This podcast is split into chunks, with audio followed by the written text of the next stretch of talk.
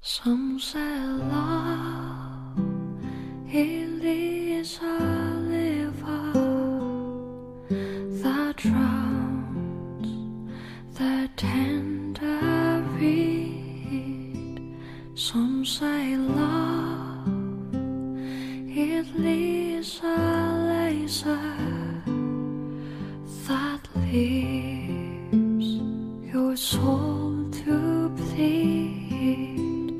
Some say love. 用声音记录生活，用故事温暖你我。欢迎来到佳语电台。如果你喜欢我们的节目的话呢，还可以关注电台的微信公众账号，直接搜索“佳语电台”或者搜索 “LZ FM 幺八零零三六”。今天我们继续一起来学习人生的智慧。人到老年，内在拥有更加重要。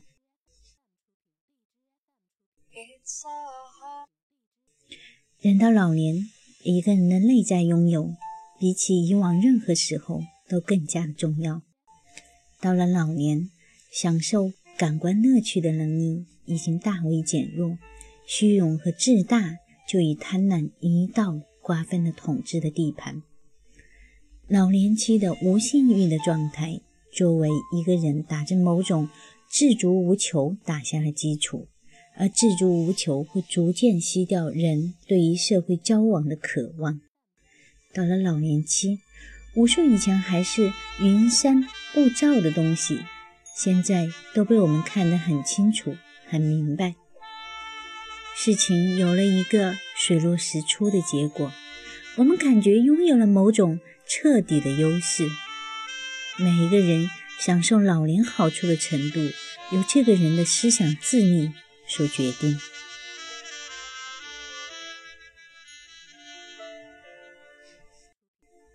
虽然每个人都在某种程度上享受到老年期的好处，但只有精神卓越的人才能最大程度地享受老年的时光。只有那些智力低劣和素质太过平庸庸的人，才会到了老年仍然像在青年时期，对那些世俗人群乐此不彼。如果人的前半生的特征是对幸福的苦苦追求，而又无法满足，那么人的后半生的特征却变成了对遭遇不幸的害怕和忧虑。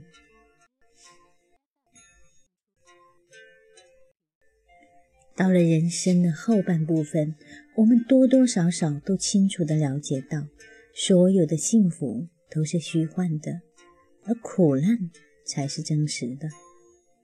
现在我们努力争取的只是一种无痛苦和不受烦扰的状态，而不是快感意念。这至少是对具有理性的人来说是这样。人生的后半部分犹如一个乐段的后半部分，比起前半部分减少了奋斗和追求，但却包含了更多的安宁和平和。到了老年，我们就会知道，这个世界本就没有什么幸福、快乐可言。他们因而心安理得的咀嚼、品尝着那得过且过的现状，甚至于从平淡无奇中寻找乐趣。当一个人老了之后，那走过的漫长岁月，还有自己的风烛残年，有时候就在某一瞬间，竟然会变得近乎一幻不争了。我们年纪越大，就越懂得珍惜我们的时间。到了晚年，每度过一天，我们的感觉就类似于一个向绞刑架又前进了一步的死囚。至于生命力方面，我们在三十六岁以前，就好比吃利息过活的人，今天花出去的钱，明天又能赚回来。但是过了三十六岁的年龄以后，我们就更像自己是已经开始动用自己赖以生活的本金了。只要我们能够保持身体健康，那么总的来说，到了后半辈子，生活的重负的确比在青年时期有所减轻。人们把这一段日子，即出现在高龄衰弱和多病之前的一段时间，名之为最好的时光。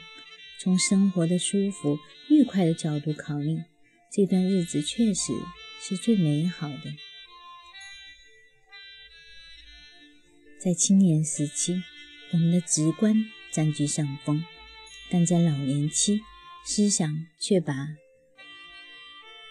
思想却把牢了统治的地位。因此，前者是创作诗歌的时期，而老年期则是进行哲学思考的时候。在实际事物中，青年时期的人听命于他们直观所见之物及其产生的印象。但到了老年，人们只有他们的思想决定他们的行为。度过青年期以后，一个人的经验和学识才算真正的丰富起来。人们终于有时间和机会从各个方面去观察和思考事物，把事物相互做比较，并发现出他们彼此之间的共同点和连接点。这样。到现在，我们才得以明白事情的整体脉络，一切都清楚了。一个人的自身拥有，在老年期给人所带来的好处，是任何时期都无法相比的。